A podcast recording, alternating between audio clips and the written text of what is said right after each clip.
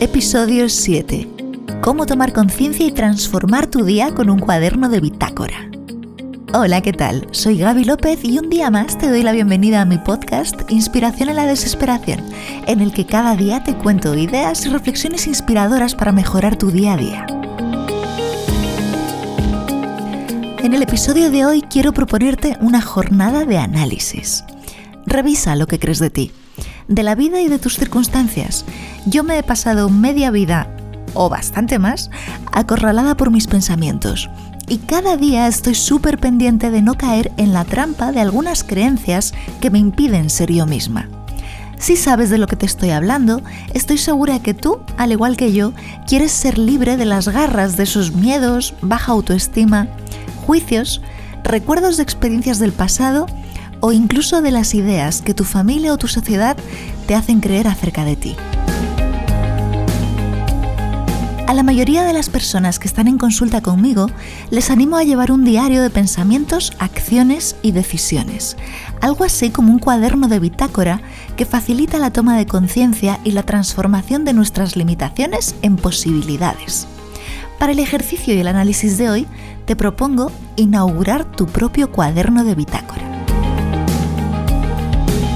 Antes de continuar con el episodio de hoy, te invito a visitar mi página web gabilopez.com o a echar un vistazo a mi cuenta de Instagram, gabilopezgl, donde publico los apuntes visuales de inspiración en la desesperación, tu podcast de supervivencia urbana.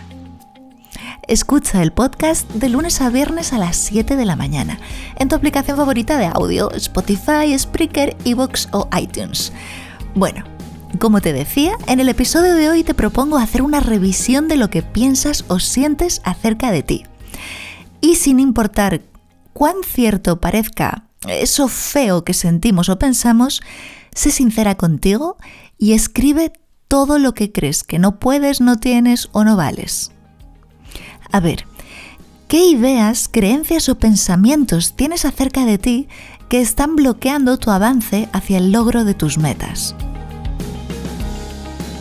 Voy a contarte unas cuantas a modo de ejemplo para que te des cuenta de lo terribles que son nuestros pensamientos y tomes nota de cuánto pueden condicionar nuestra vida.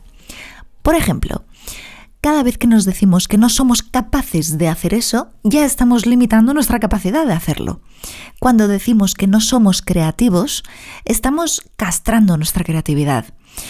Cuando, basados en experiencias pasadas de haber fracasado o haber abandonado, nos decimos que no, que siempre fracasamos o que siempre abandonamos todo lo que empezamos, nos limitamos y dejamos de intentar hacer cosas nuevas que nos gustaría hacer porque vamos precondicionados con esa experiencia de haber fracasado o haber abandonado.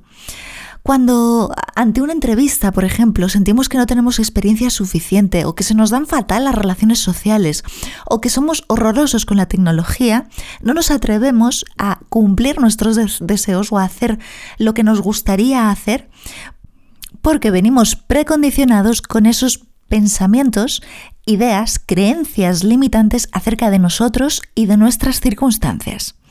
Te animo a que en tu cuaderno de bitácora escribas palabra por palabra, con toda la verdad y con las expresiones precisas que utilizas en tu fuero interno, aquello que piensas o sientes acerca de ti, que hasta no haberlo escrito no te darás cuenta que te está haciendo muchísimo daño.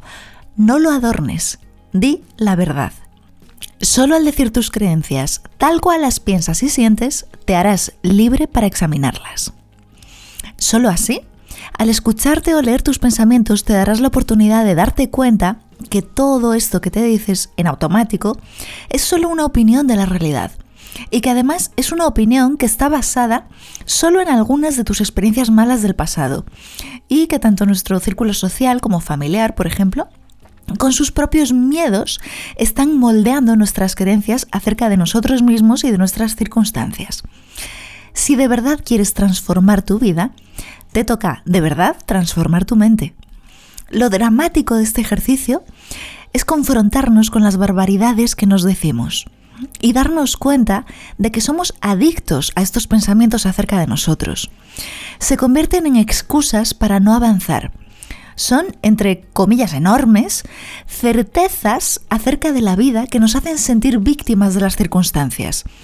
Y eso se convierte trágicamente en nuestro pedestal de importancia. Tal cual, como lo oyes, gracias a nuestras desgracias, nos sentimos importantes.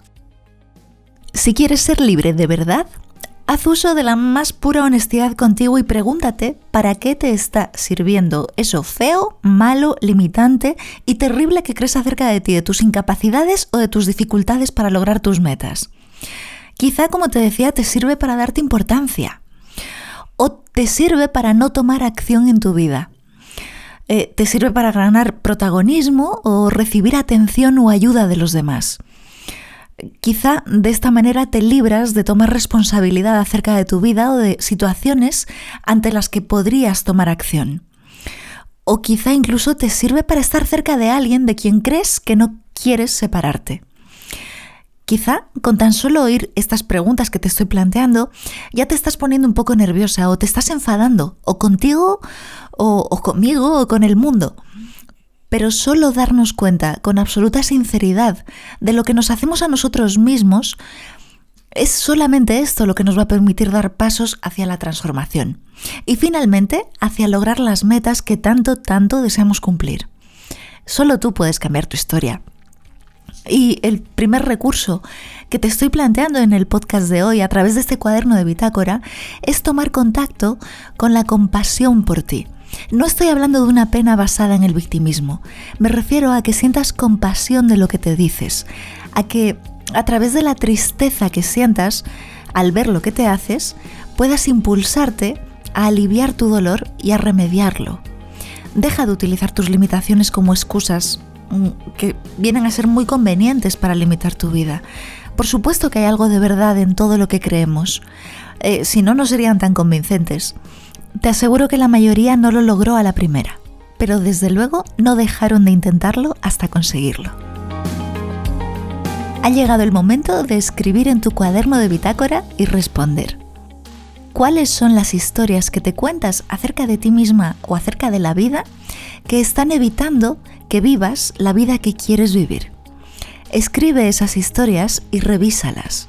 Date la oportunidad de tener, por una vez, tu vida y el cumplimiento de tus deseos en tus manos. Mañana en Inspiración en la Desesperación hablaremos de cómo utilizar bien nuestro espejo retrovisor mental y convertir en sanadora esa mirada que echamos hacia el pasado. Gracias por tu escucha, tu tiempo y tu compañía en estos minutos. Que tengas un gran día.